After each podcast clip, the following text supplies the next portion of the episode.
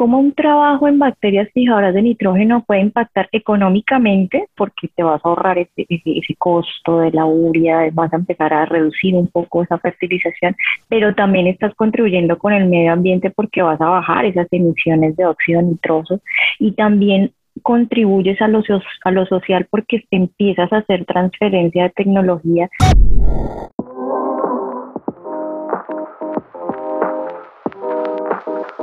Bienvenidos a Neto Positivo.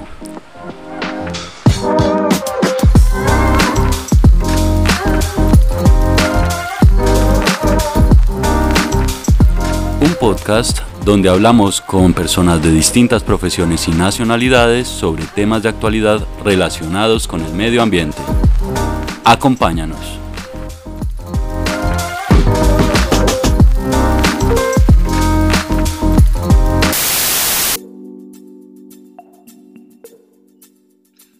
Hola, mi nombre es Juana Manuela y hoy tengo el gusto de conversar con Lina Valderrama. Ella es bióloga del Valle del Cauca y bueno, le quiero dar la bienvenida. ¿Cómo estás, Lina?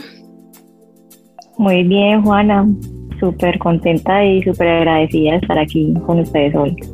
Ay, no, nosotros estamos muy agradecidos también con tu presencia. Y bueno, cuéntanos eh, de dónde eres, de qué parte del valle y qué estudiaste, cómo empezó tu carrera. Bueno, yo soy de un pueblito al sur, al sur del valle, que se llama Jamundí. Ahí la tierra del Cholado, yo nací, crecí ahí. Eh, estudié biología en la Universidad del Valle.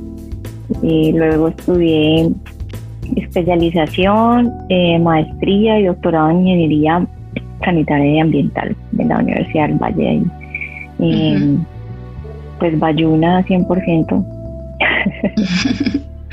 Nos contabas hace un rato de, un, de una especie de ciclo que tuvo esa formación profesional porque tú empezaste a estudiar una ingeniería y luego te fuiste eh, trasladando a la biología, terminaste biología y luego terminas haciendo un doctorado en ingeniería nuevamente. ¿Por qué ocurrió esto? ¿Cuál fue la historia? Bueno, mm, hay que hablar un poco de mi, de mi infancia, mi familia. Mi, mi, mamá es licenciada en biología y química y mi papá es licenciado en matemáticas y física. Entonces yo pues crecí en un hogar muy científico. Eh, mi mamá eh, era directiva, eh, enseñaba en la zona rural de Jamundí, entonces desde muy niña compartí con las mujeres campesinas, con, con la parte agro y me conecté muchísimo eso pues a las fibras como de la infancia porque crecí en medio del campo, entonces creo que no fue difícil para mis padres darse cuenta de, cuáles eran mis gustos. Tuve todas las mascotas posibles, cada tortugas, gallinas, perros, gatos, cucarrones, todo. Creo que no me faltó ninguna. Entonces, sin embargo, pues la preocupación de los padres al principio, pues eh, a mí me fue muy bien en mi, en mi ICFES, entonces pues esperaban que estudiara una ingeniería para, digamos, asegurar de alguna manera que mi futuro profesional fuera un poquito más lucrativo. Eh, pero nada, hice dos semestres de ingeniería y, decidí que iba a escondidas a las clases de biología en la Universidad del Valle, que pues, puedes entrar a cualquier clase sin necesidad de ser estudiante y definitivamente eh, era lo mío y ahí eso, esto es una primera reflexión y es cuando uno intenta y, se esfuerza por alcanzar lo que a uno le gusta, finalmente eh, creo que es bueno, creo que, lo principal es, hacer lo que te apasiona. Entonces decidí cambiarme a biología, por supuesto fue un poco dramático en mi casa, pero, pero finalmente pues eh, lo entendieron mi mamá, es bióloga y química, pues eh, feliz. Entonces, eh, nada, me grabé en la escuela de, ciencias. Y de ahí, pues ya eh, por otros aspectos, necesitaba ver varios temas que los ingenieros los manejan, los manejan a la perfección. Entonces, decidí hacer especialización y, maestría y doctorado en ingeniería. Entonces, esa fue la, el inicio. Me parece muy interesante esto que mencionas que ocurre en las universidades públicas de poder asistir a clases de otras carreras y, y como de alguna manera ir perfilando lo que uno quiere hacer y, ampliar el conocimiento que tiene. Yo creo que más adelante vamos a hablar un poquito más de eso, eh, pero quisiera preguntarte cómo empezó entonces tu vida profesional. Cuando saliste de, la universidad, ¿cuáles fueron los primeros trabajos que tuviste? ¿Hacia dónde te inclinaste? ¿Qué, qué empezaste a hacer? Bueno, yo empecé a notar que desde, desde muy, muy, muy pequeña en mi carrera empecé a notar que había como, como una lejanía entre la industria y la academia. Finalmente muchos de los trabajos que se hacían se quedaban en los anaqueles y, pues uno de mis retos fue entrar a la industria. Entonces hice mi tesis eh, de pregrado en, la agroindustria de la caña de azúcar y ahí me quedé ahí me quedé, me gustó mucho, les gustó también mucho mi trabajo en su momento y, pues ahí empecé mi carrera, digamos, ya profesional y ahí, bueno, empezaron muchos retos porque digamos que como científicos no nos preparan tanto para el tema de, de la industria. Entonces, eso para mí ha sido muy gratificante aprender todo, todo lo que es eh, industria como tal, producción, resultados y, el impacto que tiene lo que estás haciendo en términos económicos, ambientales, sociales. Entonces, para mí ha sido muy gratificante entrar en, en industria. A mí de la experiencia que nos has relatado me parece muy valioso justamente esa fusión como de una vocación de amor por la naturaleza, por lo social también y lo comunitario y al mismo tiempo la conciencia de que se requiere como una claridad frente a cómo funciona la economía y cómo funciona la industria para que ese, no sé, como que esas, eh, esos proyectos con intenciones como de, beneficiar a la gente y de, producir también de manera más, más sana en el agro, eh, pues se puedan llevar a la realidad. Entonces, em, cuéntanos cómo, cómo te diste cuenta de eso, porque eh, lograste como como entender que una cosa no puede ir desligada de la otra para que se convierta en realidad, para llevar proyectos a la práctica que, que tengan como todos esos componentes, que consideren eh, pues eh, la, no sé, eh, la sostenibilidad, pero al mismo tiempo, pues que sean productivos, que, que tengan una rentabilidad. Pues yo creo que eso fue uno de los primeros retos eh, que yo tuve en mi carrera, porque, claro, como científico en tu formación en ciencias, eh, a veces quieres aprender de algo simplemente por el, de, el deseo de saber sobre una cuestión o sobre una pregunta y, y a veces pues esa no es la forma de vender un proyecto. Entonces ese fue uno de los primeros retos para mí porque empecé a trabajar con bacterias fijadoras de nitrógeno, pero quería aprender cuáles eran las nativas de nuestros suelos. Para eso se necesitan métodos moleculares, financiación y pues simplemente llegar con el, con el deseo de que, de que te ayuden porque es importante conocer las bacterias y en sí por aprender de ciencia pues suena un poco crudo, pero eso no vende. Entonces, en ese ejercicio, pues me encontré con varias cosas y, también por eso dije, voy a fortalecerme un poco en la parte de ingeniería, en la parte de gerencia de proyectos. Y es como, como una idea que puede impactar en el medio ambiente, también impacta en la sociedad, también impacta de manera económica y cómo esto presentarlo de una forma que sea corta, y que sea realmente relevante para el financiador. Finalmente son los empresarios, la industria, el campesino. Entonces, ¿cómo esa, esa información tan valiosa que está en la academia, en los anaqueles, es traerla finalmente al, al, al agricultor pero que eso a él le represente un, valor eh, no solo económico, sino también, bueno, ambiental y, social. Eh, a mí me tocó aprender eso en, en, el proceso y es algo que se lo debo mucho a, los ingenieros, que tienen una fortaleza muy importante en, eso. Entonces, me, a mí a veces eh, algún gerente me decía, no, pero yo, yo necesito saber cuál es la TIR. Y yo, la TIR. Me tocó empezar a, bueno, ¿qué, es? ¿Cómo así? ¿Y en cuánto tiempo voy a, ganar la, como, como, esto llévemelo a valor presente neto?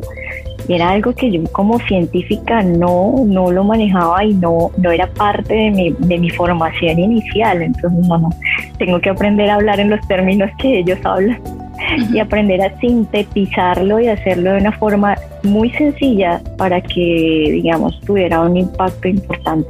Entonces, todo esto de fijación biológica de nitrógeno, claro, es muy importante desde el punto de vista científico, pero tienen impacto económico grande, no solo para la agroindustria, sino para Latinoamérica, y también tienen un impacto súper importante en el medio ambiente.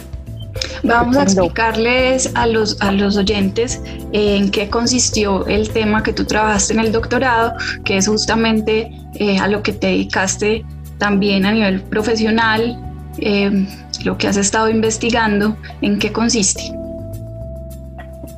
Bueno, eh, vamos a llevarlo a términos muy sencillos y es que las plantas necesitan tres elementos súper básicos, bueno, cinco en realidad, pero tres que son, eh, digamos, elementos que son el nitrógeno, el fósforo, el potasio, agua y sol.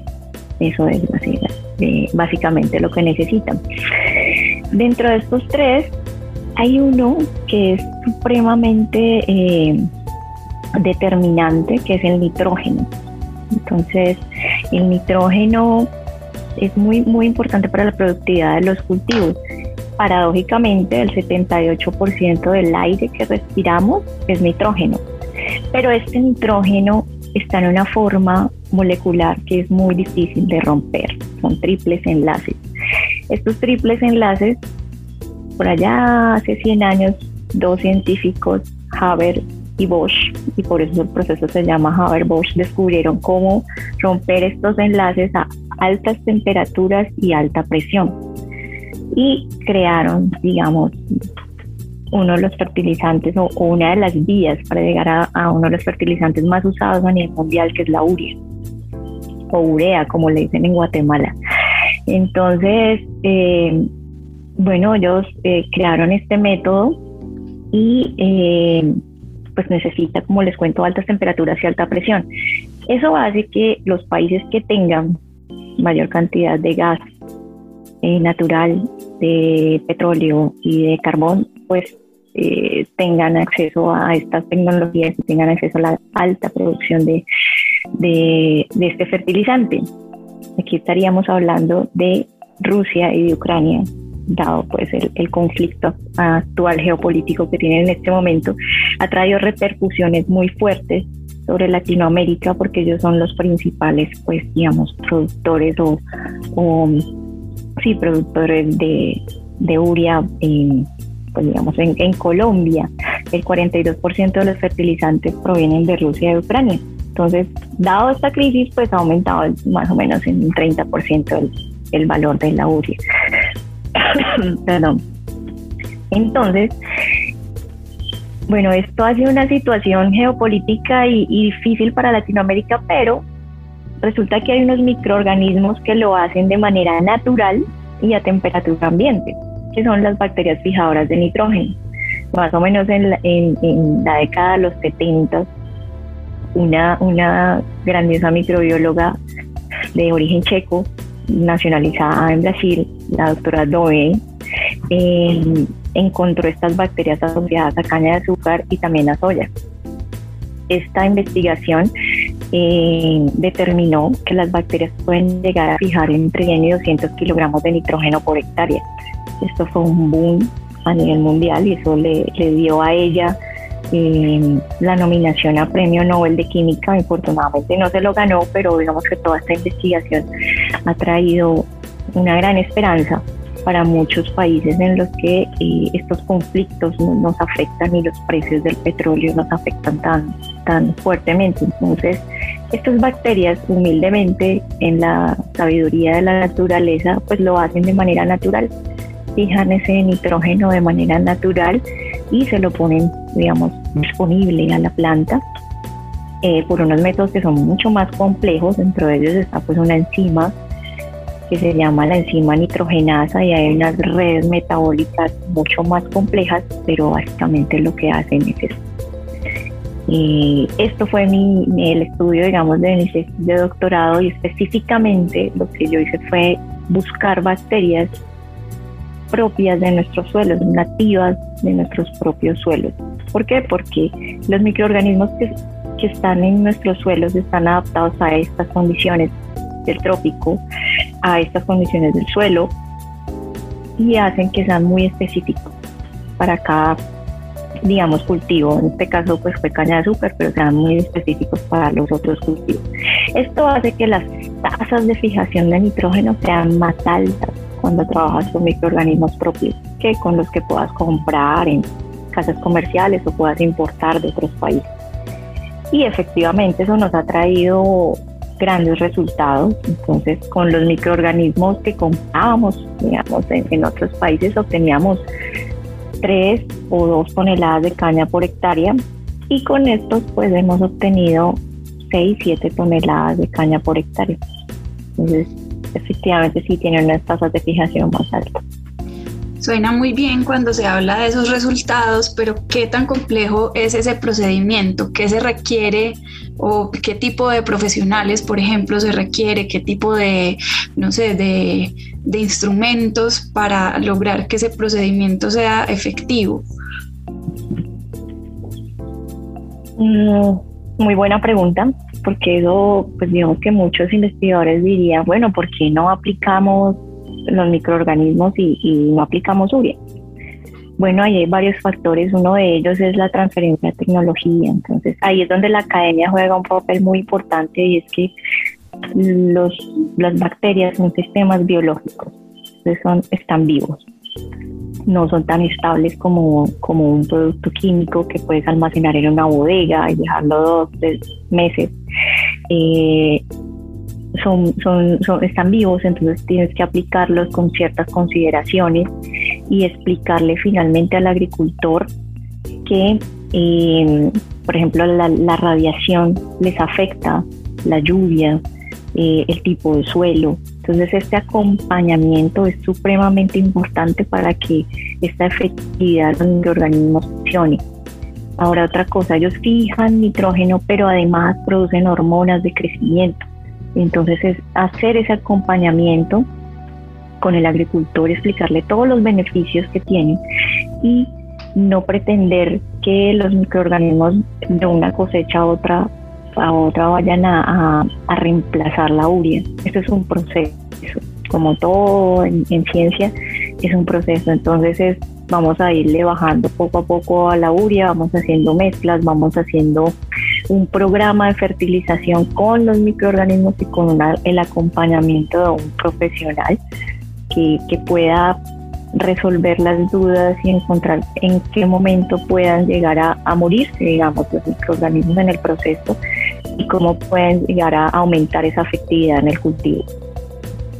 Eso ha fallado un poco en el proceso.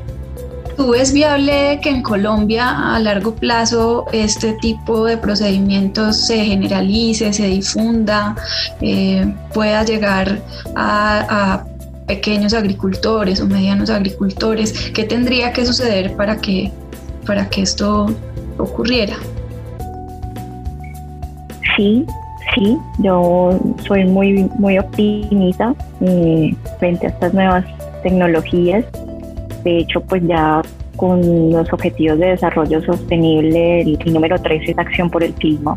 Entonces, y pues con la intención de Colombia de volvernos carbono neutro al 2050, pues eso acelera un poco el proceso, incentiva un poco a los, a los grandes agricultores y eso va llevando de la mano un poco también a los pequeños a trabajar con tecnologías limpias, sostenibles, Dentro de estas, por ejemplo, las, eh, algo que no, no les había comentado, pero es importante decirlo, las aplicaciones de uria al estar en contacto pues con el ambiente generan óxido nitroso y el óxido nitroso es un gas que es 300 veces más contaminante que el CO2.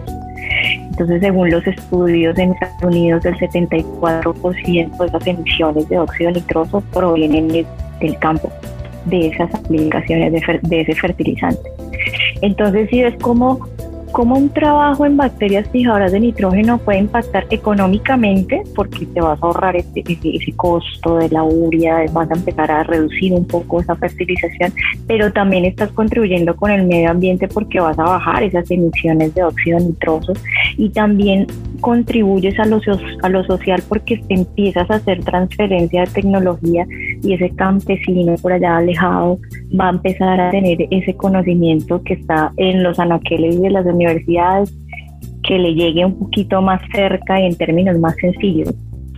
Yo sí lo veo viable, yo sí lo veo viable, veo que hay muchas empresas y el gobierno está también eh, incentivando estos, estos cambios como de, metodología y de mentalidad, rompiendo todos estos paradigmas de las agriculturas, digamos, intensivas y, y antiguas, eh, para abrirle paso a estos, a estos, a estos nuevos estudios sobre tecnologías limpias, em, cultivos sostenibles.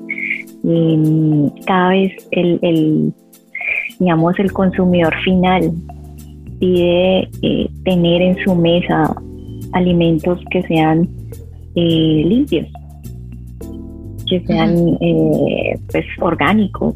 Y bueno, cada vez el consumidor también se entera más y ese consumidor también hace presión para que cada vez la agricultura sea mejor. Yo sí soy optimista y creo que, en Colombia estamos, pues, nos falta, pero, pero es mejor ser optimistas y empezar, por ejemplo, con este tipo de podcast. Sí, claro que sí. Eh, en, bueno, no en las últimas décadas, desde hace mucho tiempo ya, eh, pues el feminismo ha, intentado visibilizar y lo ha logrado cada vez más el trabajo de las mujeres en la ciencia, también en otros ámbitos, en todos los ámbitos, pero digamos que en la ciencia particularmente porque han sido mucho más reconocidos los logros de los hombres en ese campo que los de las mujeres. ¿Cuál ha sido tu experiencia como científica mujer en, este país a nivel profesional? Muy buena pregunta, pues mm, no, no cabe duda que estamos en un ambiente muy masculinizado. Eh, la agroindustria, el agro en general es un ambiente muy masculinizado. Si no estoy mal, hasta, hasta hace poco eh, la cifra en Colombia era de tres doctores por millón de, de habitantes, lo cual es muy bajo. Entonces, eh, pues ha sido difícil. Solo el 30% de, de, las mujeres que estamos en, eh, los que estamos en STEM, solamente el 30% somos mujeres. Entonces eso pues es, es difícil, pero hay esperanza. Cada vez precisamente los objetivos de desarrollo sostenible, el número 5 es equidad de género. Eh, eso presiona mucho también a las empresas eh, para que empiecen a, darse cuenta un poco del papel tan importante que, representa la mujer en la toma de decisiones, en la participación en la ciencia, no solo, digamos, eh, relegada a pequeñas tareas muy específicas, sino a que tiene capacidades para desarrollarse en todo lo que pueda imaginarse ha sido difícil, pero, pero hay esperanza. Realmente hay esperanza, cada vez hay, son más los estudiantes, cada vez son más, me llegan más estudiantes, mujeres, y más niñas llegan y, digamos que se, se ven reflejadas y eso es muy importante, de que más niñas vean modelos a seguir, más mujeres y jóvenes vean que, que hay mujeres en ciencia. Nosotros siempre que le por una científica Marie Curie. y hay muchas otras científicas que ya también están en, el, en el con, con mucho esfuerzo están también abriendo camino para las generaciones venideras. Bueno, ahí aplaudo muchísimas otras iniciativas, muchas otras empresas que, que trabajan en la visibilización de las mujeres en la ciencia. Tú haces parte de un equipo de trabajo que se llama Mujeres Agro. ¿A qué se dedican? ¿Cómo se encontraron? Eh, ¿Cuáles son sus funciones? ¿Qué han hecho? Bueno, Mujeres Agro empezó como precisamente estamos en, un ambiente muy masculinizado, empezó como esa necesidad de buscarnos, dónde están eh, las agrónomas, dónde están las, las veterinarias, las biólogas, las que estamos trabajando en el campo desde las botas.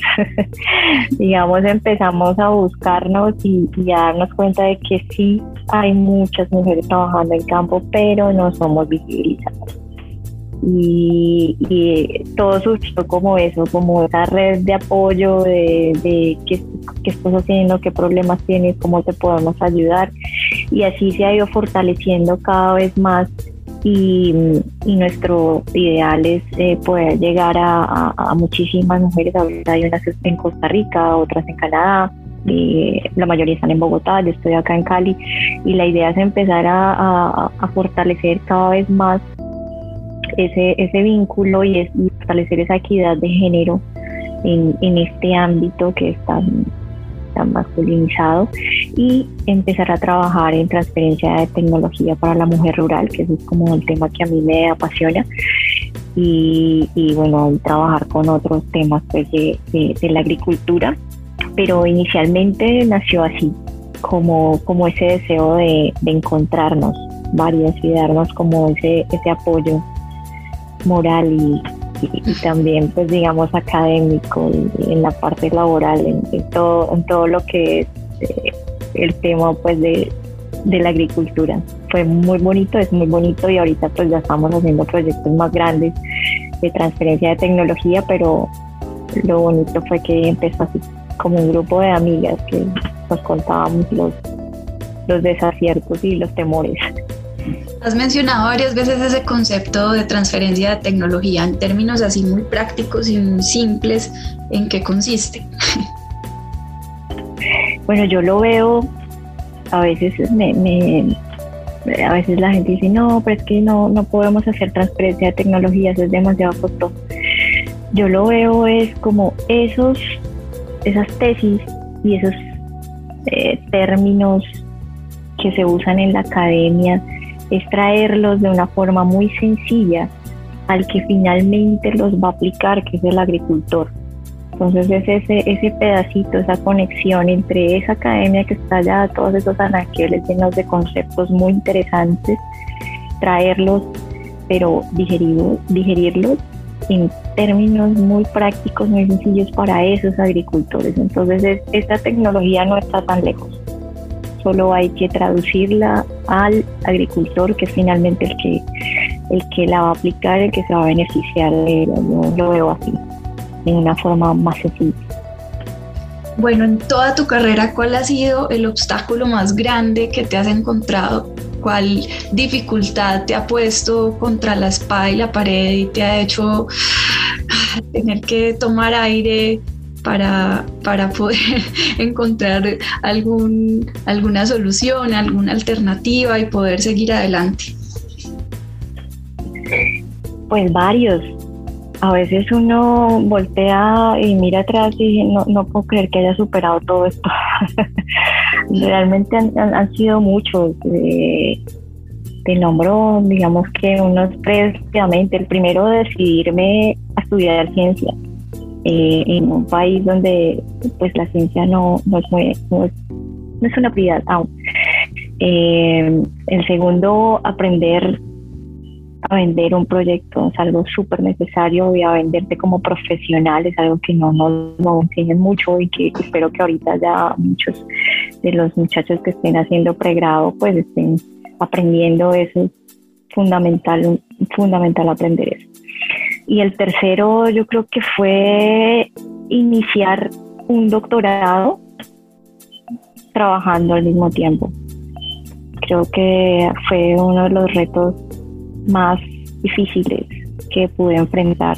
Que un doctorado te requiere concentración de tiempo completo en, en argumentar, en defender tu tesis, en literatura, en llenarte de mucho, mucho, mucho conocimiento y eso requiere mucho tiempo.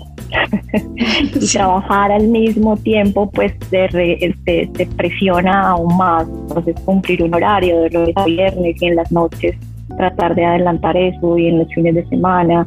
Y pues tu director de tesis te exige igual, no importa que estés trabajando, porque se supone que digamos, ese es el nivel de exigencia en el que te metiste, tú pagaste por eso. Entonces, pues digamos que eso fue un, un, reto, un reto muy grande, pero, pero de hecho yo sustenté mi tesis y tenía tres meses de embarazo y yo me gradué y tenía 39 semanas, o sea, a los ocho días nació mi hija. Entonces fue todo, todo muy eh, corriendo todo el tiempo porque era como lograr muchas cosas y para las mujeres no es sencillo el tema de estudiar, trabajar, la maternidad, pues esto requiere eh, bastante esfuerzo, bastante sacrificio en muchos sentidos. Creo que eso para mí fue un reto muy, muy grande y haber podido lograr esa, eh, esa, esa conexión entre, entre industria y academia al mismo tiempo no fue sencilla, pero creo que se inspira a muchas otras mujeres de que puede y de que definitivamente la industria y la academia, ese matrimonio puede ayudar a que Latinoamérica avance muchísimo, en muchos sentidos. Bueno, ya para irnos despidiendo, quisiera saber si nos puedes hacer esa, esa confesión, compartir ese secreto. ¿Cuál fue la motivación que te ha permitido seguir adelante y superar esos obstáculos y, mantenerte firme en seguir investigando, en seguir eh, trabajando en tu proyecto y en tu investigación? ¿Cuál es esa motivación que, que te permite avanzar? Pues eh, yo vengo de, un, de un legado de mujeres muy fuerte. Mi abuela paisa, mi mamá también, y ellas realmente me han hecho una impresión en el corazón por ese deseo de servir.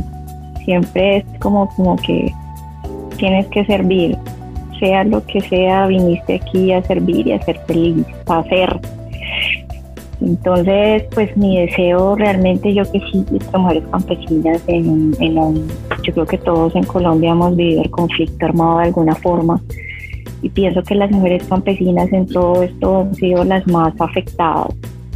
De hecho, solo el 30% tienen acceso a sus tierras y solo el 5% de ellas tienen acceso a transferencia de tecnología. Entonces, yo sueño con que algún día este conocimiento pueda llegar a ellos. Es mi sueño y mi motivación. No solo a mi hija, a mis sobrinas, a todas las mujeres, sino sobre todo a las mujeres campesinas.